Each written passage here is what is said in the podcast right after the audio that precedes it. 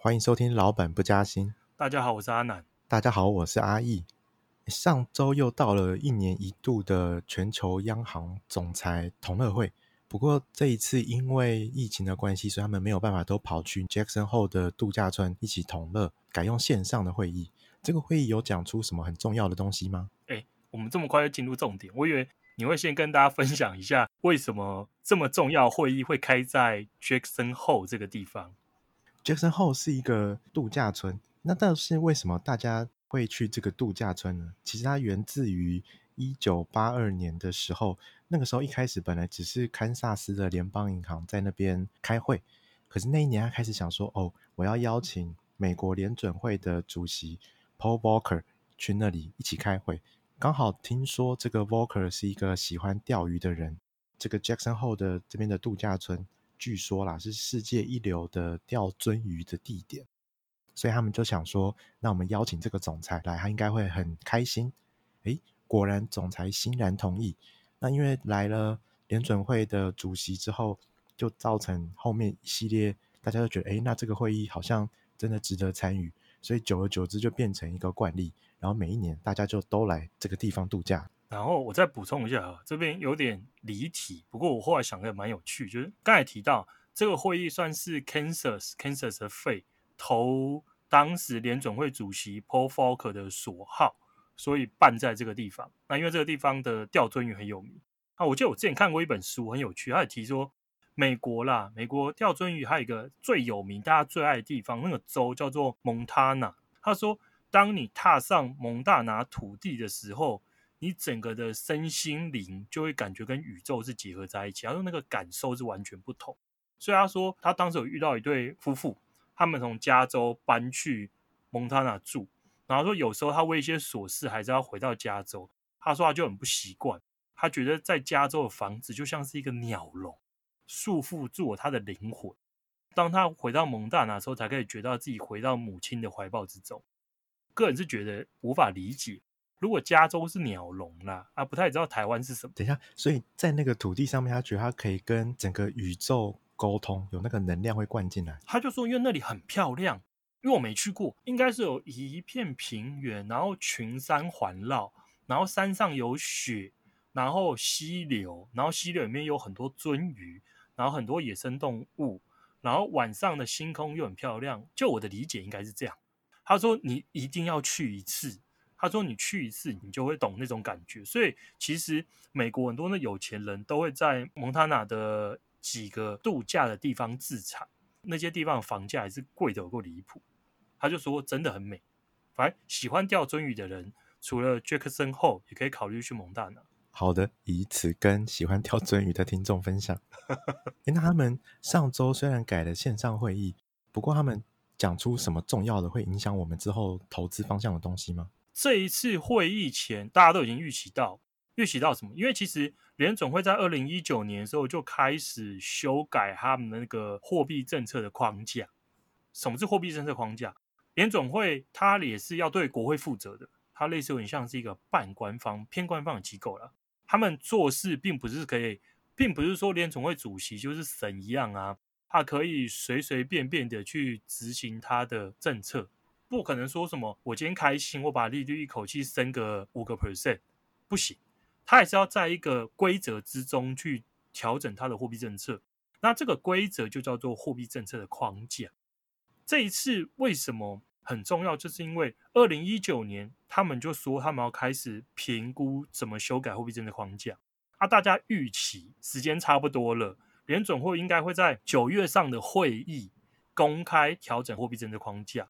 那在九月前的这一次的 Jackson 后就会是联准会主席鲍威尔最好的跟市场事先沟通可能改变的时机，所以市场对这件事非常非常的期盼嘛，因为大家都热烈期待说鲍威尔会跟市场讲出怎样的新的框架，而新的框架就等于是未来的货币政策会怎么走，未来的货币政策会怎么走。自然就会决定了投资人的投资该怎么做，所以这件事是一个非常非常重要的关键，等于是联准会主席一个拔草测风向的好时机。对，可以这么说。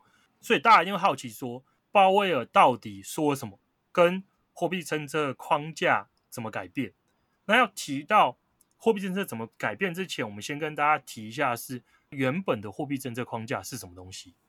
原本的货币政策框架很简单，就是国会有给联准会两个目标，你的核心目标就是这两个，一个是你要达成失业率的最小化，等于是让越来越多人有工作是越好，很符合常理嘛。你不会希望大家都失业，所以这是第一个目标。第二目标就是要让物价年增率维持在两个 percent，就是通膨的最适化。这个东西又有点有趣，因为其实我自己本身在第一次看到经济学教科书提到说通货膨胀率的目标两个 percent 是最适合的时候，一直有疑问：什么叫最适合？为什么两个 percent 通膨对大家最好？因为教科书上不会写解释为什么，他只会跟你说什么。因为如果大家预期未来物价会成长啊，因为如果未来物价预期越高，你现在就会消费，因为未来的东西会变贵。那如果大家现在消费，消费就会好。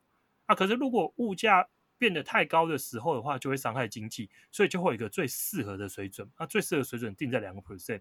那教科书就含含糊糊写了这么几段话，他也不跟解释说，那到底为什么是两个 percent，不是二点一个 percent，不是二点三个 percent，就没有人说。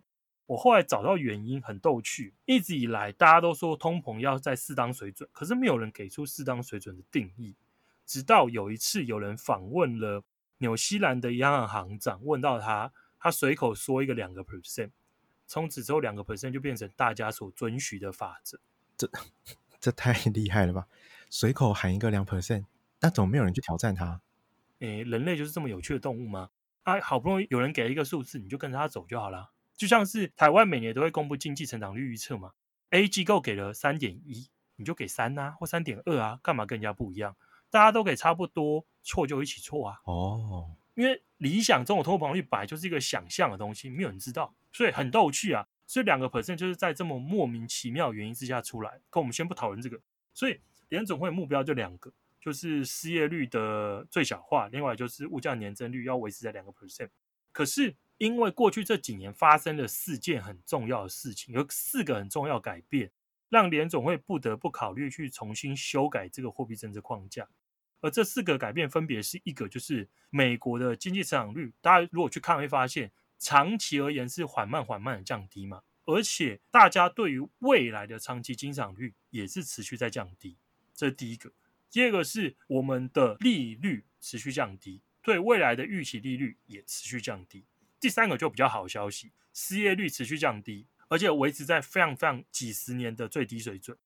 最后一个是最异常，我们在失业率持续降低，而且非常低的情形之下，既然没有触发物价年增率的大幅升高，这四个改变基本上改写了原本大家对于经济运作的想象跟逻辑。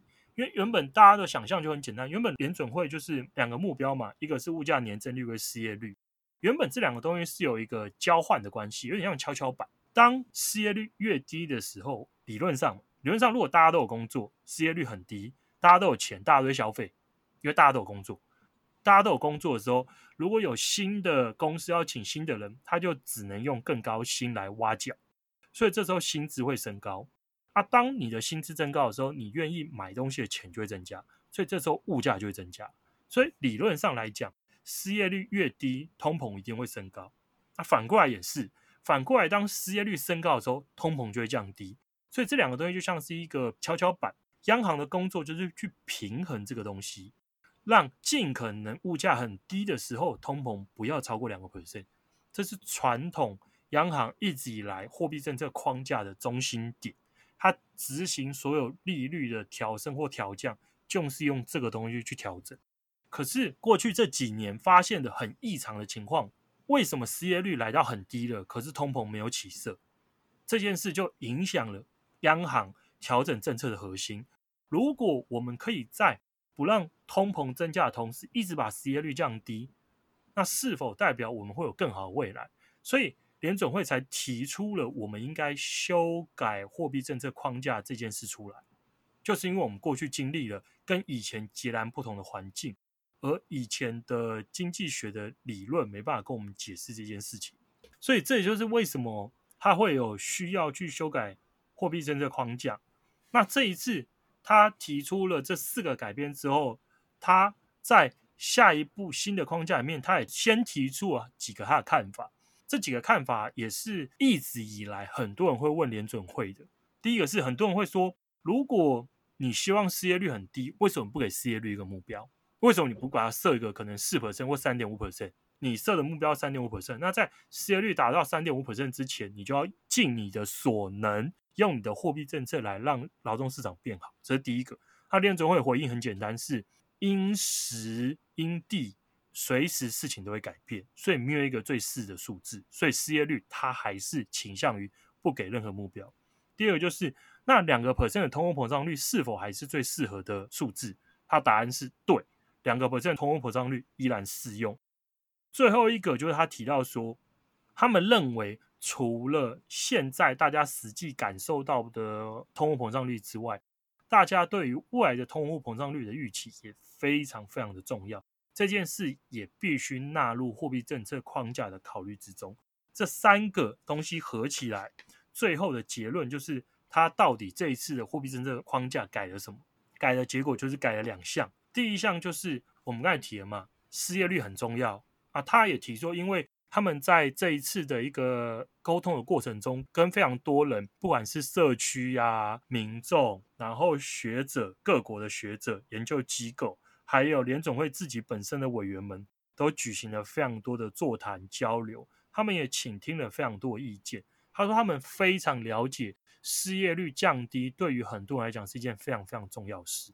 尤其可以帮助到比较多收入比较偏低的民众，所以他们在这次修改面先做一件很重要的事，就是原本对联总会来讲，他们只提说要让就业市场的最大化，就是失业率最小化，可是并没有设目标。然后，而且原本的语句的描述是说，失业率会有一个那个类似波动，最佳的失业率可能会有一个偏差，会有一个波动。那在这个波动之中，上上下下应该都是可接受水准，因为既然是波动偏移嘛。现在我们直接把语句改成更正向的是，联准会要尽可能在最低失业率跟现行失业率的缺口把它补足，这就等于是你心中知道的最合理的最低的水准是多少，现在是多少，这中间的差异你要用你的政策去满足它。所以联准会在未来会有更多的理由。去执行压低失业率的手段，去做这些事，这第一点。第二点就是他强调，因为大家对未来的通膨预期很重要。它为什么很重要？就是像是预言的自我实现。当你预期一件事会发生的时候，它就会发生。那在通膨的时候也是，当大家预期未来通膨会走升的时候，通膨应该往往就会跟着走升。所以他必须去管理大家的预期。那要管理这个预期怎么做？他认为过往的框架就是因为给定一个死的两个 percent 这件事造成了通膨预期没办法起来的主因。它未来会把这个变得很弹性，变成说会用成是一个平均的概念。平均概念就会像是假设我看的是十年的通货膨胀率好了，假设说过去这十年的平均通货膨胀率只有一点五个 percent。那我为了完成整体平均可以达到两 percent，我未来十年可能就可以容许通货膨胀率来到二点五个 percent，因为二点五加一点五除以二就是二嘛。过去没达到的这部分，我会让它在未来的时候可以超出。那也因为大家会预期说，原来联准会会让通膨超出原本的目标，那我们对通膨的预期就会升高，大家就会开始抢先去买东西，物价自然而然就会升高。就会帮助联准会达成它的最终的通膨目标，这个是它的一个沟通的结果。所以最后结论就很简单，就会是联准会以后不会只看单一个通膨目标，就不会锁死在两个 percent 呐。啊，可是他很贼，他并没有说那平均是多久的平均，一年、两年、三年、五年，他都没说。而且你要用什么公式，他说这也不重要，这也不会公布。所以未来可以让他容许它超过多少，其实。一切都是在联准会委员的心中，到底二点五个 percent 的时候会升息，还是二点六 percent 会升息，还是二点七 percent 会升息？还有另外问题是，是一达到二点五 percent 就升息，还是达到二点五 percent 之后半年升息、一年升息，还是维持了五年的二点五 percent 才升息？这一切都不知道。所以联准会的未来利率调整的弹性变成非常非常非常的大。那也因此，市场认为联准会既然加上第一个要让失业率达成最低的这前提之下，它会很长期的维持利率不变，所以我们应该会继续处于一个接近于零的利率环境。那如果利率持续趋近于零，对于股市啊，风险性资产自然是有利。我觉得我不说一下话，听众以为我离线。不过我觉得联总会这样子的做法，有点像是让大家搞不清楚它实际上会在什么阶段或者什么指标到了，例如像刚刚说到的通膨到了百分之几，它才进行下一步的操作。我觉得有种他想要提高他工具有效性的做法在背后，因为你不知道他什么时候会做什么事情。所以市场很难预先反应完，所以这个时候他做了某一个操作，例如他再继续印钞票，或者他再继续做什么样子的利率调整，这个时候都可以让他的效率变得更好，而不是做下去之后，结果市场一动也不动，因为早就被预期完了。对，可是其实联总会强调，一直会强调是他们政策的透明度，而且他们并没有很喜欢做市场不预期的事，所以从过往的政策可以发现，他们往往会先试出讯号。让市场知道他们要做什么，甚至是在像在这次这危机里面，都是债券市场先反应，联总会才跟着照着债券市场做。所以我觉得，就脱离市场预期的部分，联总会我觉得以目前的联总会组成啊，他们没有很偏向这样去调整政策，他们偏向做市场认为他会做的事。所以，我们等于要更紧密的去注意他每一次抛出来的风向球，因为有可能一抛出来就表示。接下来会有一个什么样的转变，而不是去盯着某一个数字到了之后才表示联准会真的会往下走。对。那上周除了是联准会的相关的事情之外，我们也看到另一个新闻，对于台湾的听众来说是算是蛮大的，就是关于美猪进口的议题。这个议题我们要聊聊吗？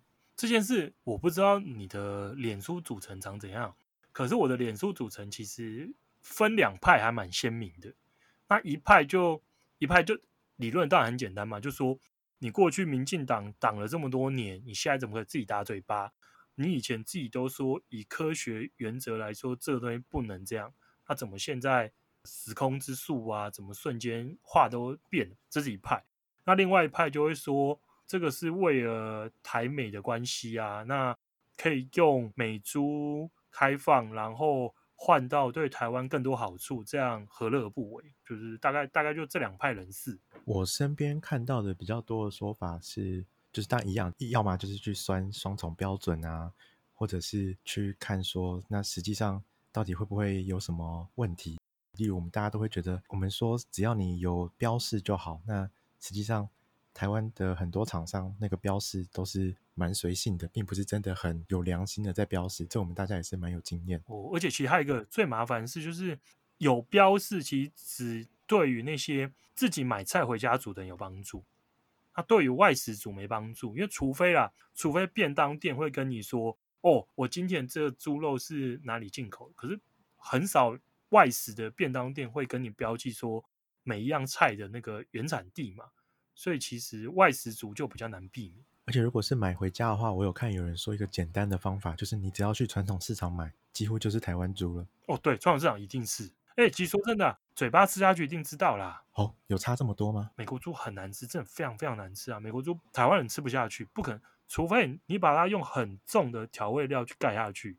可是舌头灵敏的人还是吃得出来。不过这件事，我个人的看法是觉得。面对美国的扣关，你就想象有个黑船要开进来，那我们早晚是要开放。之前挡住了，可能是有别的原因，但是面对，例如我们可能跟中国的 A 克法那边会有比较不好的结果，在我们急于开拓其他的贸易同盟的同时，加上在这个时候，因为我们的口蹄疫猪肉拔针成功，所以我们也要开始尽可能去拓展出口的市场。在这个时候，我觉得。如果早晚要开放，这个时候开放好像是 CP 值比较高的一个选择，就变成大家可以预期，但是可能就觉得有点不甘心吧？为什么要开放一个不好吃的东西进来？我个人是觉得，如果能拿这个交换到 FTA 啊贸易协议或更多好处，这当然是皆大欢喜。因为如果进入台湾市场，大部分人吃得出来，应该是会自然而然被市场否决掉了。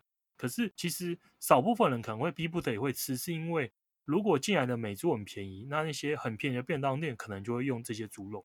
那很便宜的这些消费者本身没有太多的选择能力，或他没办法选择其他的东西，他可能就会被迫吃到。可是我觉得换一个角度想，就是我觉得身在台湾，我自己对这是不担心的，因为我觉得我们都吃过更多有问题的东西。